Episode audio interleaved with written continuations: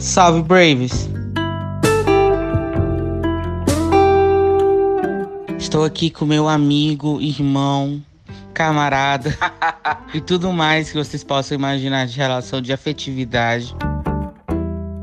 A vida dele daria um livro. Daria e eu estou escrevendo a biografia de Bruno Góes. Ele é artista, artes marciais discriminada na área das artes, então ele é um artista. Ele trabalhou muitos anos com telefonia e tecnologia de hardware. Ele é casado, mora em Utah, tem um filho muito bacana e a gente se conheceu pela vida, pelo destino, pelo acaso. É treinador de Muay Thai e agora caminhoneiro. Tudo isso numa pessoa só. Além de ser nascido e criado no Rio de Janeiro, agora tá com toda essa brasilidade lá em Utah, estado branco, dos Estados Unidos, em plena eleição do Trump, em plena pandemia. Vamos conversar com o nosso querido amigo e convidado Bruno Góes, que foi o treinador do Glover Teixeira e agora é o nosso querido Bruno Góes, caminhoneiro e que vai falar do sonho americano e o sonho brasileiro.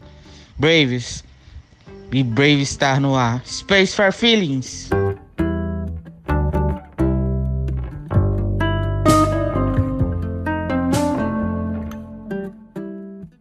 Bruno, então qual é o seu conceito de machismo e feminismo? Você é uma pessoa machista? Tem aí a sua esposa falando que você tem arranca-rabo sobre esses conceitos. Como que é isso? Como que você define isso? Então, machismo para mim é o homem que acha que só o homem pode fazer as coisas, tem o poder de fazer as coisas. E a mulher não pode fazer nada, não pode ser nada. Isso para mim é machismo. O cara que quer uma mulher em casa só para lavar roupa, lavar louça, entendeu? A mulher não pode fazer nada. Isso para mim é machismo. Só que ela confunde machismo com pouco de ciúme. Às vezes ela vai malhar muito gostosa, eu falo, tá gostosa demais. Dá uma segurada na onda. Eu fico com ciúme. Isso para mim é ciúme, não machismo. Ela sempre foi independente, sempre fez tudo que ela quis fazer. A gente não briga por nada. Ela que é feminista demais, fica inventando, botando chifre na cabeça de cavalo, entendeu? Pensando que existe unicórnio. Adorei a associação aos unicórnios. A gente vai conversar ao longo da entrevista sobre o que é ser feminista demais, mas eu queria saber primeiro, Bruno, que você contasse para todo mundo como que foi o nosso encontro. Como que você se tornou meu irmão de coração? Então, vamos abrir o baú. então, eu trabalho com telecomunicações, trabalhava né, com telecomunicações alguns anos. Aí fui convidado para um projeto aí no, no Centro-Oeste, a base em Brasília. E fui morar no plano, né? O plano é muito monótono. Tinha um motorista que chamava Anderson. Ele me convidou para conhecer Planaltina. Fui para Planaltina, conheci lá o Anderson, a família dele. E acabei conhecendo um cara que se chama Cid, um mau elemento. E, pô, o Cid se transformou meu irmão, assim. Eu, eu, sou um cara que não gosta muito de ficar sozinho, né? Tava morando sozinho e tal. Aí o Cid falou, pô, vem aqui pra casa da minha mãe e tal. Vamos ficar aqui. Você vai ficar feliz aqui com a gente. Aí foi onde eu conheci a minha segunda mãe, né? A mãe Lina, o paizão Ivano, de Ivane e uma menina que se chama Camila, que ficava batendo lá na parede, me enchendo o saco, não deixava eu dormir. Ai, ai. Mas foi muito bom. Foi muito bom. Foi minha, a minha família. Minha, não vou falar segunda família, é minha família.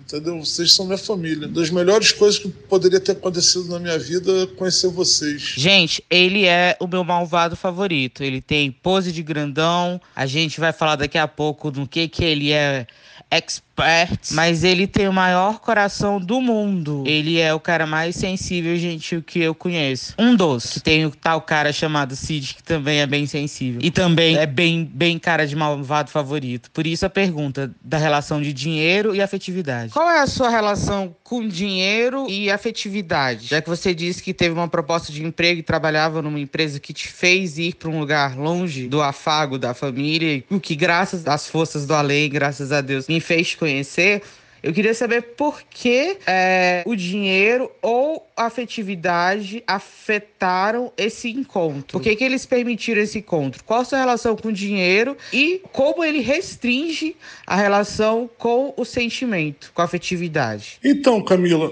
Dinheiro e afetividade. Você sabe a minha história de vida, né? Eu, eu, eu, sou nascido e criado numa comunidade chamada Vila Kennedy, lá no Rio de Janeiro. Um lugar que você não tem muitas escolhas, né? Você não tem tanta oportunidade, tanta escolha. E graças a Deus eu consegui um, um emprego, essa profissão, né? É, entre treinos, eu tinha que ter uma outra profissão também que me desse dinheiro, né? Graças a Deus eu encontrei. Eu sou formado em eletrônica e em 98 eu iniciei meu trabalho na, na área de telecomunicações. E telecomunicações no Brasil é viajar resumo viajar, né? Eu viajei esse Brasil todo e eu não tinha muita escolha. Falar, ah, não, não vou viajar, vou ficar aqui perto da minha família. Eu vou completar 25 anos de casado com a Cláudia, né? Ano que vem. É, é duro para mim ter que, às vezes, deixava a Cláudia no Rio, eu tinha que estar trabalhando em Brasília. Aí tava em Brasília, daqui a pouco tava em Goiânia, aí tava lá no Tocantins, né? Essa loucura toda. Mas sempre quando dava, ela via, ficar perto. E dinheiro para mim não era pelo dinheiro, não era pelo dinheiro, era pela responsabilidade do chefe de família, né? Que eu tinha que cumprir meu. Tinha meus compromissos com a minha esposa e tal. O dinheiro, você sabe que eu sou meio eu sou meio descontrolado, né? Dinheiro para mim, na, dinheiro na minha mão é vendaval. Dinheiro vem e vai, mas a família não. O amor não. O amor tá sempre com a gente, mas a gente passa um sacrifíciozinho, né, para ver a nossa família com mais conforto, felicidade. É, essa é a minha relação com o dinheiro. O dinheiro vem e vai. A vida é um arsenoide.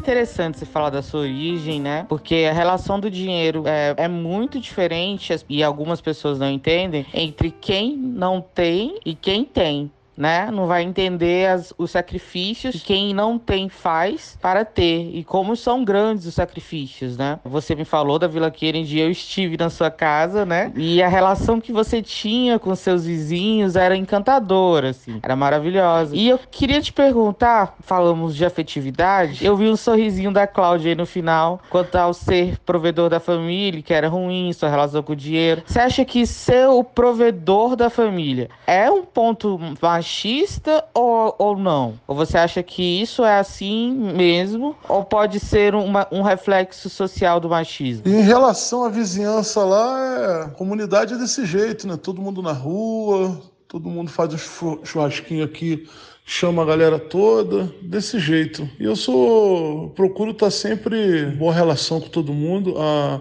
minha esposa fala que eu amo gente, eu amo ser humano. E é verdade, eu amo ser humano. Às vezes estou numa fila, bato um papo naquela fila com a pessoa, parece que eu, a Claudinha está falando aqui, ó, que eu conto a vida toda, conto a minha vida toda. Aí faz amizade e traz para casa. É mais ou menos desse jeito aí mesmo que eu tô falando aqui. Ai, meu Deus do céu, Claudinha. Essa Claudinha. Eu tô adorando a Cláudia nos pitacos, mostrando o lado feminino da sua história. Então, quando eu falo provedor, ô Camila, não é, no, não é no sentido incapaz que a mulher não pode ser provedora, não pode ser meio a meio, né? A questão também é, é, depende da família, né? Depende do relacionamento, do seu relacionamento. Por exemplo, a Claudinha sempre trabalhou, mas eu sempre ganhei mais. Não por, por ela ser mulher, entendeu? Ela acha também que, às vezes, por ela ser mulher, realmente ela tinha alguns trabalhos que ela ganhava menos que, que, que os homens, entendeu? Eu acho isso errado, mas que acontecia, né? E aí já não é depende de mim. Mas quando eu falo provedor, é porque realmente eu ganhava mais para poder manter o, o, conforto da família, entendeu? Não por ser provedor, porque é eu que sustento, é só uma continuidade de uma responsabilidade de manter um conforto. Só isso. Não por eu que trabalho você fica em casa. Não, pelo contrário, ela sempre trabalhou. Mas a grana bruta, a grana mais alta sempre veio de mim. Não por eu ser melhor do que ela, simplesmente por, graças a Deus, ter tido a sorte de, de ganhar uma grana boa, ter uma profissão boa, entendeu? Eu acho que não é por acaso que as relações são construídas, né? Eu tenho dois irmãos, um de coração e um de sangue, e os dois são muito parecidos, né? Quanto a isso, levar para casa e conhecer na rua e levar para casa. E eu dei muita sorte com isso. Esse negócio de que conhecer e trazer para casa, isso me lembra alguém, hein? Me lembra o Cid, hein?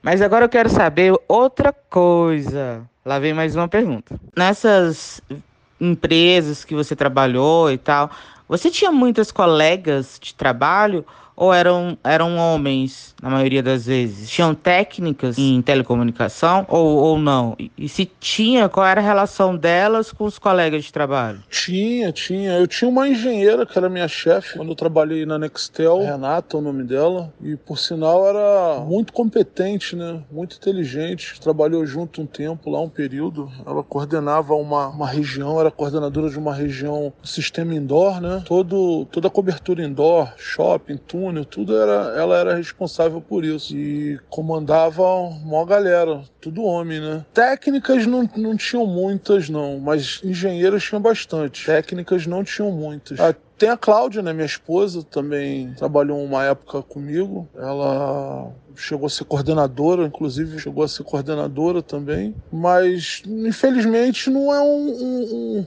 um ramo que tenha muita mulher. Eu acho que deveria ter mais, mais mulheres. A mulher é muito competente, né? Tudo que faz, faz com, com maestria, com segurança, com zelo. Mulher, mulher é fenomenal.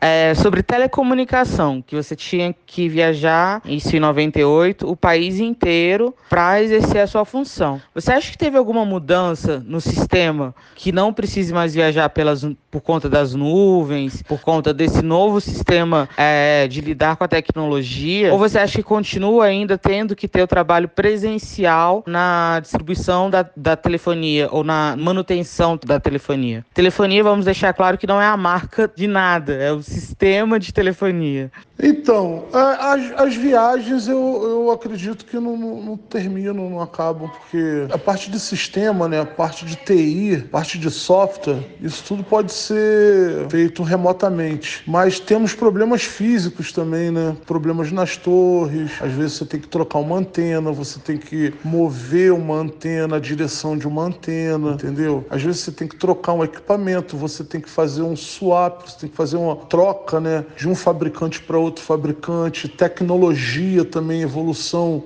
tecnologia, e você tem que trocar o hardware, né? Aí é, é são coisas físicas você tem que estar no local. As viagens em tecnologia não para. Isso daí é o tempo todo. Profissionais, gerações e gerações vão, vão continuar com, com isso. Só que muita coisa facilitou, né? Muita coisa com a evolução né, tecnológica simplificou, mas o trabalho físico, né, presencial, ele, ele é necessário.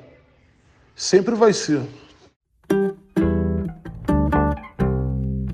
Braves, tivemos a preciosa entrevista. Acabou? Não, Camila, não acabou. Querido ouvinte, acabou? Não, não acabou. Tem muito muita, muita polêmica vindo por aí. E aí, como é que tá? Tem eleição? Trump leva? Como é que tá em Utah? Quem é um tal de Glover Teixeira na vida do Bruno Góes? Tem muita coisa para saber. Vem comigo, Brave. Come on, be brave.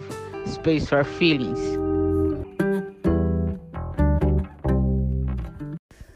Sonho meu, sonho meu, vai buscar quem mora longe sonho meu.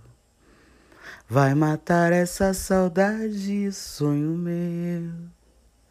A madrugada vazia só me traz melancolia, sonho meu.